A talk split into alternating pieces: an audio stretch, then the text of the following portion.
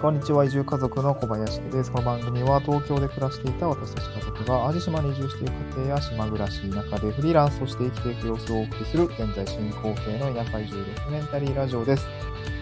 えーと今日はですね初めてコラボ収録コラボ収録という機能をですね、えー使ってみました。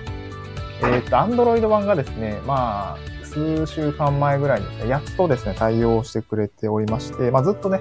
あの、協力隊に関する内容について発信をしてきていて、で、私の友人もですね、あの、このスタンド FM を使って、まあ、こっちはね、ちょっと趣味っぽい内容を発信してるんですけども、まあ、お互い、こう、Android の端末でですね、ちょっとコラボ収録やりたいんだけど、ちょっとできていなかったという状況でございました。まあ、晴れてね、機能がアップデートされてコラボ収録できるようになりましたので、今回は、えーまあ、同じく地域おこし協力隊のですね、まあ、新潟県新発田市の地域おこし協力隊の上田さんに今回はゲストとして来ていただきまして、今日のトークテーマは、えー地域おこし協力隊になるには、現役隊員、なるには、えー現役隊員、現役隊員にまずやることというような内容でですね、今日はお話をお伺いしていきたいと思います。えー上田さん、こんにちは。聞こえてますでしょうか？はい、こんにちは。よろしくお願いします。はい、本日はよろしくお願いいたします。今日のトークテーマですけれども、まあ、まあの、地域おこし協力隊になるにはということで、まあ、あの、このラジオですね、協力隊に興味がある方がきっと聞いてくれているだろうという想定で今、私もやってるんですけども、まあ、現役隊員にですね、ま聞く、まずやることと、協力隊になったらまずやることについてちょっとお伺いをしていきたいと思うんですけれども、えっと、そのような感じで進めちゃって大丈夫ですかね。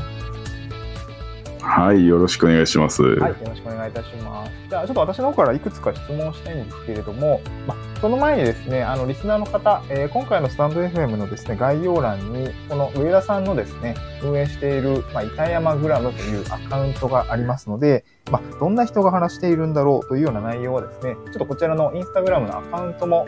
えー URL、URL 貼っておりますので、ちょっと見ていただきながら、ま、顔とね、え活動内容を想像していただきながら聞いていただけると、よりよ、より良いかなと思いますので、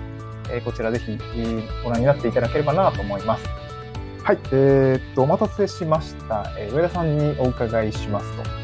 上田さんのですね、軽く自己紹介を踏まえて、まあ、地域おこし協力隊を志したきっかけについてお伺いしたいんですけれども、よろしいですか？どうぞ。はい、新潟県柴田市にあります板山集落で活動しております上田美希久と申します。えー私は出身は北海道札幌市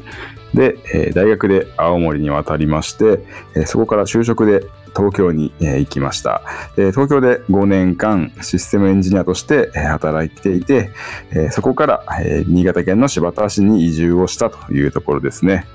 えで特技は津軽三味線とスパイスカレーを作ることです。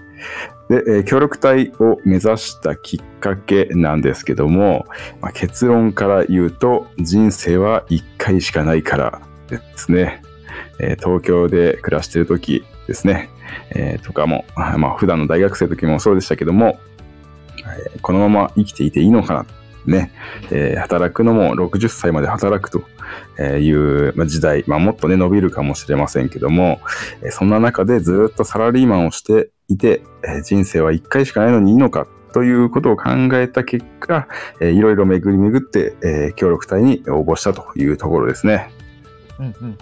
ありがとうございます。あれですね、なんか私もずっとサラリーマンしかやらない人生は嫌だなって思っていて、先に上田さんがあの協力隊になっていたので、まあいろいろ協力隊ってどうっていろいろあの教えてもらったっていう感じの経緯があるんですけども、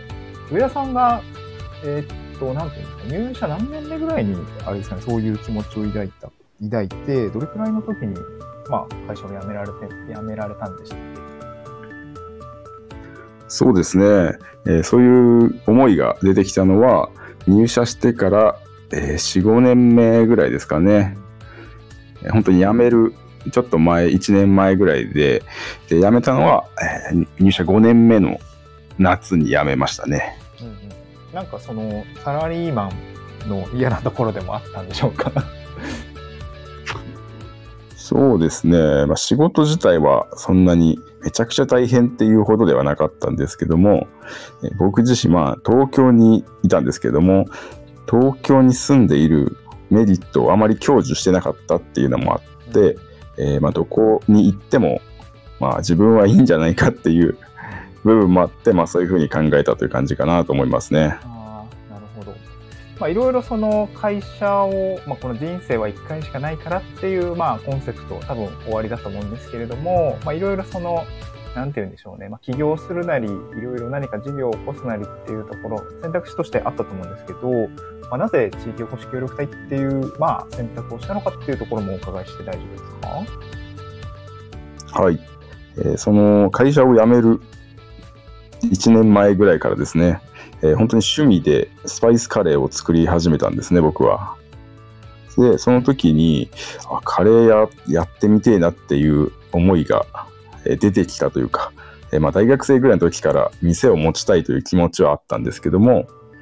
いざ社会人で東京に来ると、なかなか東京で出すのってハードル高いよねっていうところもあって、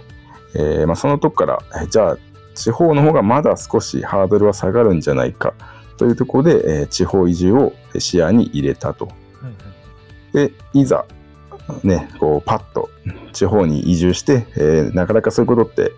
いきなりはうまくいかないと思ったので、まずはワンクッションを挟むという意味で、えー3年間その地域で活動できる地域おこし協力隊に応募したというところですね。うんうんほど。まあ、ゆくゆくは将来的には、まあ、カレー屋の、まあ、店舗型のですかね、お店を出すっていうところを目指して、まあ、そのチャンスっていうのが地方には、まあ、ありそうだというか、そちらの方が東京でやるよりは、まあ、リスクも少なそうだっていう感じですね。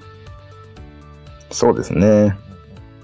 ちなみに、えっと、まあ、東京の、なんですかね、お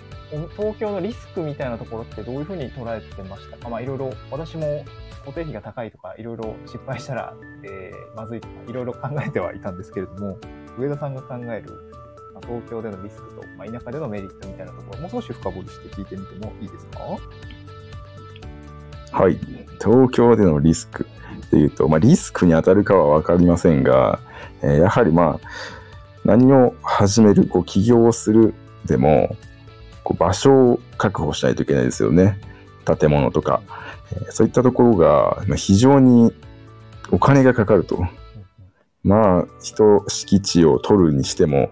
何百万で足りるのかなぐらいのね、え値段がかかってくるので、えその辺、いきなりこうやって借金を負って、えやって失敗したらどうだろうとか、どうしようとかね、えそういうことが結構自分としてはまリスクに当たるのかなと思いますね。えその点、まあ田舎ですと、そういった建物が、えーむしろ、ね、0円だったり、えーね、この建物使っていいよなんて声も上がってくるというところで、えまあ田舎の方が、えそういったことを始めやすいのかなと思いましたね。うんうんうん。なるほど、確かに。私も東京で今、東京で前、あの、家を建てようと思った時に土地が8000万とか1億するっていうところを聞いてですね、いやもう無理だなと思って、えーっと、まあそういうこともあって地方移住をね、あの子供が生まれたらちょっと家を建てようかなと思ったんですけど、なかなか土地の高さにやっぱり都内は厳しいなというところがあって、私も地域保守協力隊を志したところがあるので、まあその、値段というか価格みたいなところの、まあ、厳しさみたいなのが、まあ、上田さんも私も、なんて言うんでしょう、似たような感覚があったのかなというふうに感じました。ありがとうございます。そしたらですね、えーとちょっと次のテーマに行きたいんですけれども、まあ、こういった我々協力隊になりたい人って結構今増えているかなと思ったりするんですけども、じゃあこの協力隊になるためには、なんかまず何から始めたのかっていうところをですね、ちょっと上田さんの経験踏まえてお伺いしたいんですけれども、大丈夫ですか？はい、そうですね。私は、まず協力隊になろうと思った時にやったこととしては、えー、2つあって、1つは、えー移住フェアみたいな、こう広い会場で全国の市町村が来るような移住フェアに、え参加してましたね。で、そこに行くと、まあ、結構な数のね、市町村があるので、えで、いろんなところからね、うち来ませんかとか声かけられたりします。でその中で、まあ、ちょっと興味を引くような市町村について、えーお話を聞いて、まあ、情報を集めるということをしてました。で、もう一つは、えーよく出てくると思いますけども、ジョインっていうサイトですね。えー全国の地域おこし協力隊の募集が載っているサイトなんですけども、そこで、えー載っている情報をすべて見ました。北海道から沖縄まで。へで、その中で、はい、気に入ったというか、はい、ここならやっていけそうだという地域をいくつかピックアップして、えーその移住フェアとか、もし来てたら、そこでもそのお話を聞いてみると。まあ、そんなことをしてましたーうんうね。んなるほど。あれですかね、順序的には、まず、ジョインのサイトで協力隊の募集、まあ、全部見られたということで、か結構なボリュームがあったと思うんですけど、えっと、ジョインのサイトを見て、その後移住フェアに参加したっていう感じですかね。うん、まあ、どっちが最初という感じでもなくですね、もし来ていたら行くというようなところと、あとは単純に移住フェアだけ行ってみるっていう、うん2つ並行してうんうん情報を集めてましたね。なるほど、なるほど。そういうことですね。まあ、なかなか今コロナなので、こう、大規模な、こう、まあ、合同説明会みたいな感じの雰囲気だったと思うんですけども、なかなかちょっと難しい状態ではありますが、ちなみにジョインのサイトで協力隊募集すべてご覧になったということなんですけど、当時ってどれくらいのまあ募集があって、まあなんかどれくらいこう、なんていうんですかね、めちゃくちゃじっくり読んだのか、もうパッパッパッとこう興味あるところだけこう、なんていうんですかね、目を通していったのかっていうと、なんかその辺の労力とかってどんな感じでした？そうですね、当時100ちょっとぐらいですかね、載っていたのは。で、まあ、一応全部は見たという話をしましたけども、えーこう協力隊によってもですね、えー各地域でやることって結構変わってきますよね。で、えー例えば、なんでしょうね、こう、農業をやる人とか、漁業をやる人とか、あとは商店街を活性させてほしいとか、いろんなミッションがあったりします。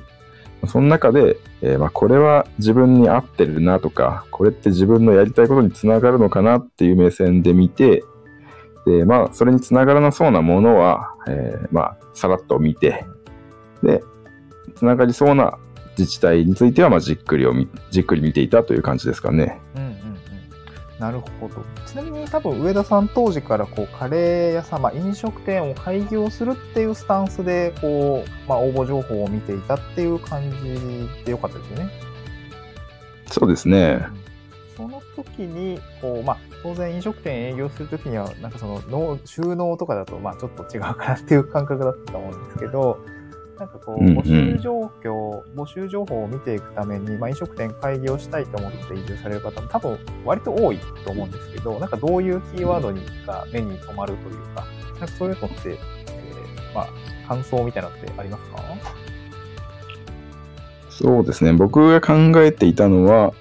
そう、最終的に収納してほしいとか、えーそういったものがまずないことと、あとは普段の活動が割と自由に自分が考えたように動けるっていう、えー募集の仕方をしている協力隊を選んでいたので、えーまあ、そういったところがあれば、まあ、自分のやりたいようにこう運んでいける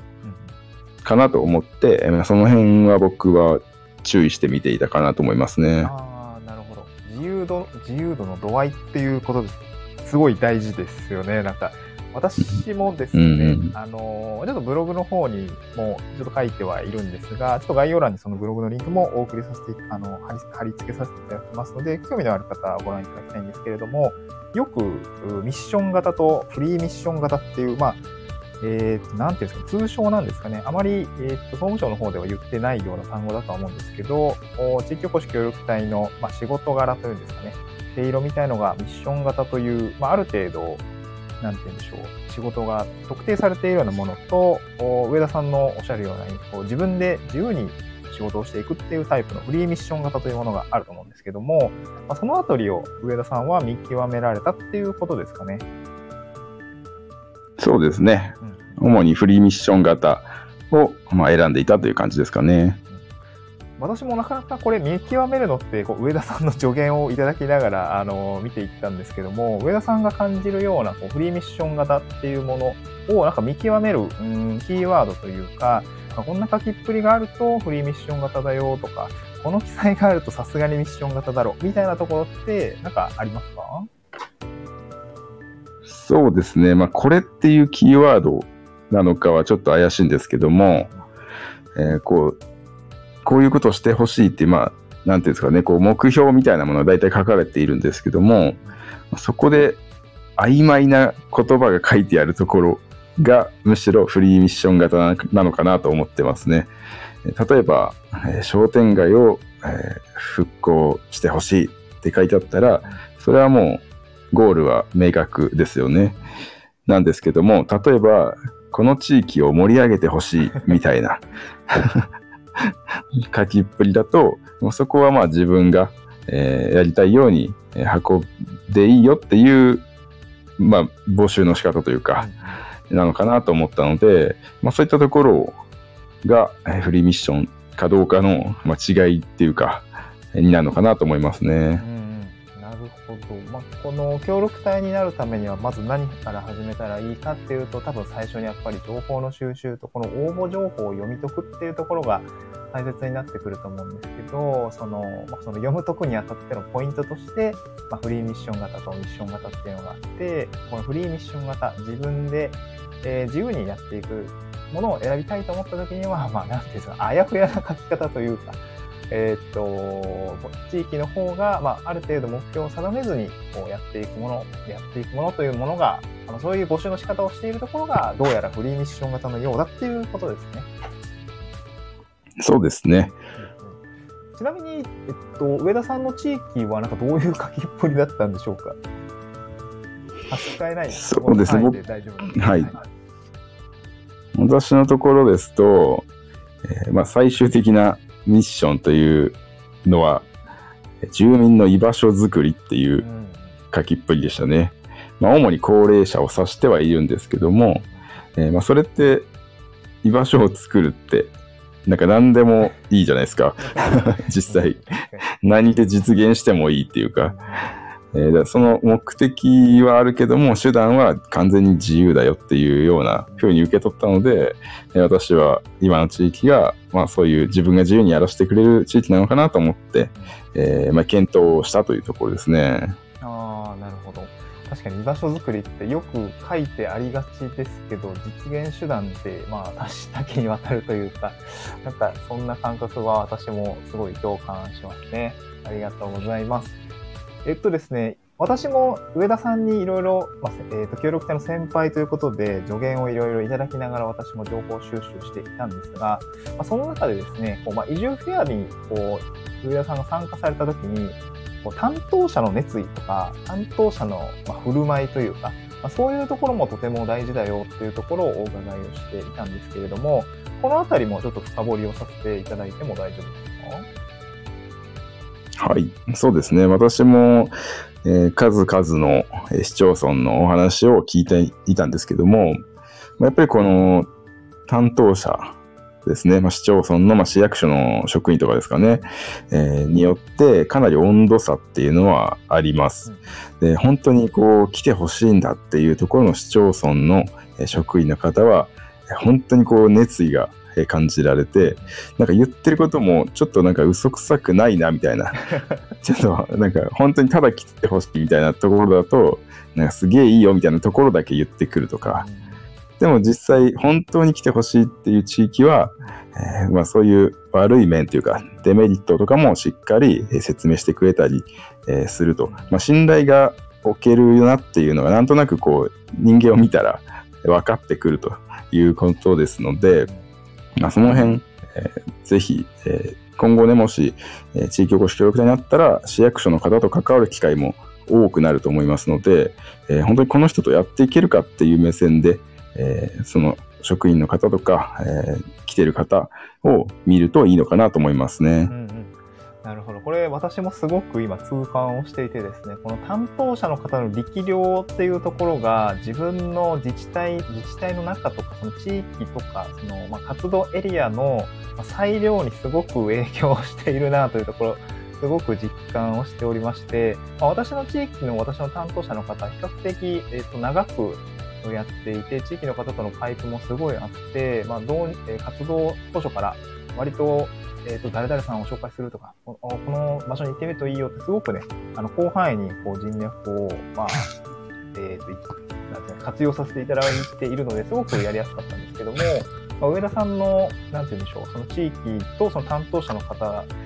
まあ多分すごくいい方でいい活動エリアを選んだと思うんですけど、まあ、それ実際に活動入ってみた後、その担当者の方とのやり取りとか、その担当者の方のおかげで、まあ、地域とこういうふうなつながりが持ってたよっていうところって何かあったりしますか？実はですね、私、その、募集の際にお話しして、すごい熱意のある方、えー、ですね、私が入った後にですね、移動していました。なので、直接話したことは実はないんですね。で、これって、えー、まあ、全国の市町村の、まあ、役所とかですね、にあるあるなんですけども、まあ、3年、4年とかで移動してしまうということは結構、まあ、あるかなと思いますんで、これはまあ完全に僕は運が良かったというところではあるので、まあ、そういったこともあるんだなということは一応頭に入れて、えー、今後目指している方は応募した方がいいのかなと思いましたね。なるほど。じゃああれですかね、もしかしたら担当者の方は誰で、その人が何年目ですかみたいなことも聞いておくと、その移動のタイミングになりそうなのかっていうのは、もしかしたら探ることができるかもしれないですね。そうですね。あとは、その方だけじゃなくて、えー、市役所のまあ雰囲気とか、えー、どのぐらいのちゃんと、えー、情報を連携してくれるかとか、そういったところも、えー、まあ、一回行ってみるとかして、え見てみるといいかもしれませんね。なるほど、なるほど。あちなみに多分、この、まあ、地域おこし協力隊に、まあ、これから志し、地域おこし協力隊になりたい方というのは、あの多分いろんな自治体の募集要項を見たりとかすると思うんですけど、まあ、そこには実際に移住が伴うわけだと思うんですけども、その、まあ、先ほども実際の自治体の人に会うとか、まあ、地域を見るっていうのもすごく大事だと思うんですが、上田さんの方は自分のその募集をした自治体には、なんか行く機会があったりしたんでしょうか？はい、行きましたね。えー、事前に行ったのは1回だけなんですけども、移住フェアの際にですね、えー、今度、近隣の、えー地区でですね、えー、伝統的なお祭りがあるから、え来てみないかということで、チラシをいただきました。まあ、確か1ヶ月後ぐらいの話だったんですけども、まあ、そこで、えー、まあ、その方もま熱意のある方だったので、えー、もう一回ちゃんとこうお話をしたいなっていうのと、えー、その地域のあたりってどんな雰囲気なのかっていうのを、え見てみたくて、え一度訪問しましたね。ちなみになんかその、えっ、ー、と、まあちょっと下世話な話であれなんですけど、お金の話ってなんかあったりするんですか？その援助があったりとかって、交通費とかそうですね、その、はい、その時はなかったですね。うんうん、えー、それは完全にプライベートで旅行として行ったという感じなんですけども、まあ、それ以外ですと、えー、市の方でですね、えー、そういった人を募集する際に、こう定期的に、え、そういった援助をしますよっていうことも行われているので、そのタイミングに合えば、えー、交通費なんかも出ることはありますね。ああ、なるほど。じゃあ、あれですかね。やっぱり情報収集の段階で、えー、まあ、そういう、まあ、援助というか、まあ、移動の負担がないようなところが、まあ、制度みたいのがあるかないかっていうところも、まあ、協力隊の募集を見ながら、まあ、そういうことももしかしたらあるかもしれないっていうのを探っていくのも、まあ、まずやるべきこととしてはありそうかなっていう感じですね。そうですね。うん、ありがとうございます。まあ、ぼちぼちですね、ちょっと20分超え始めたので、まあ、この後、まあ、地域おこし協力隊を目指そうと思っている方に、まあ、何点かアドバイスを送りたいなと思ってるんですけども、まあ、今、えっ、ー、と、協力隊の、まあ、上田さん、まあ、今3年目にななり、えー、なっておりまして、まあ、卒隊も、まあ、えー、約1年というような形ではございますが、えっ、ー、と、これから地域おこし協力隊を目指そうとしている、そういった方に何か上田さんの方からメッセージ的なものがあればお伺いしたいんですけれども。はい。えー、私も今3年目に入りまして、えー、多くの協力隊の方々に会ってきました。えー、まあ、100人いくかなぐらいの人数といいますか、え方々と会ってきたんですけども、まあ、その中でやっぱりうまくいく人といかない人っていうのが、えまあ、いるなというのは感じていて、で、えうまくいかない人っていうのところにちょっと、え絞ってお話ししようかなと思ってるんですけども、え協力隊、まあ、先ほどお話しした通りですね、え3年間しかありません。で、その3年間が終わった後、っていうのは、特に、えま、何も保証されてないわけですよね。まあ、そのまま就職するコースみたいなところに入ってきたは別ですけども、多くの場合は、え3年間経ったら野放しにされるというのが、ま、現状ですね。で、それを、えなんとなくで移住してしまうと、その3年後どうするのっっていうのが、こう、うまく決まらないまま、えー3年経ってしまって、えーまた地元に帰ってしまうとか、えーなんか自分のやりたくなかったことをしてしまうとか、えーそういうことになってしまうので、えー僕は、えー協力性に応募するという時にですね、えーしっかり3年後、自分が何をしたいんだっていうのを持って、えー移住することを、えーお勧めしたいなと思います。そういったもの特にないよって方は、えーちゃんと決めてからとか、あとはお金を準備してからとか、移住を決めた方がいいのかなと思います。はい、以上です。ありがとうございます。すごく大事なメッセージだったと思います。もう本当に、あのーまあ、私も今、淡路島で、あのー、企業協力隊やってますけど、まあ、私もの同期というか、私のエリアも今3年目というところで、えー上田さんと同じ立場の方いらっしゃるんですけども、まあ、やっぱりその、任期終了後の不安みたいのはちらほらやっぱ感じ取ることがあります。やっぱり任期終了後にどうしていきたいのかっていうところは、まあ私もまだ1年目、数ヶ月しか経ってないですけれども、すごくね、あの、ピリピリと、えー、や、なんですかね、まあ、3年後の野放しにされる感覚というのがですね、まあ、伝わってくるというふうなところがありますので、やっぱり地域おこし協力隊、これから目指そうと思っている方については、3年後なりたいイメージというか、具体的に、まあ、こういう姿、あの、こういう暮らしがしたいとかね、まあ、こういう仕事がしたいっていうのをですね、まあ、まあ自分で考えて計画をして、まあ邁進していけるタイプが向いてるのかなと私も感じております。えー上田さん、えー本日はありがとうございました。あのーまあ、上田さんの話ですね、すごく、まあ、興味があるというか、まあ、話しやすくて、なんか、初めてのコラボ収録とは思えないようなあ感じだったんですけど、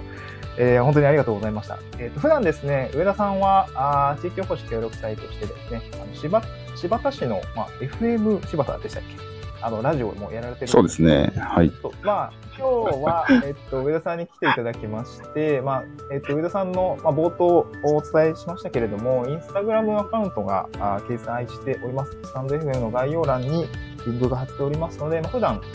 えっと、上田さんの方では、まあ、まあ、津軽三味線も聞いたりですね、パイスカレーを作って、まあ、イベントをやったりですとか、まあ、普段の地域おこし協力隊の活動はこのインスタグラムを通して、えーまあ、拝見することができるというような状況でございますので、ぜひ見ていただければと思います。また、あこの柴田市ですね、私も、まあ、実は新潟県出身の、まあ、新潟、柴田市ではないんですけども、まあ、新潟市出身ということで、あの、まあ、なぜか私の大学で出会った同期がですね、なぜか私の生まれ故郷である新潟県で活動しているというね、あの不思議な縁でありますので、ぜひ新潟に移住したいという方は、で、かつ柴田市に興味があるという方は、この上田さんの方に、えー、インスタグラムを通して DM など送っていただければ幸いです。あ、上田さん、これ大丈夫ですよね？はい、もちろんです。はい。ということでですね、まあ、今日は、えー、ちょっと初めてのコラボ集落でですね、あコラボ収録でですね、えー、ちょっとなかなかぎこちない中ではあったんですけど、上田さん、本当にありがとうございました。ははい、ありがとうございました。い。ではまた次回の収録でお会いしましょう。バイバーイ。バイバイ。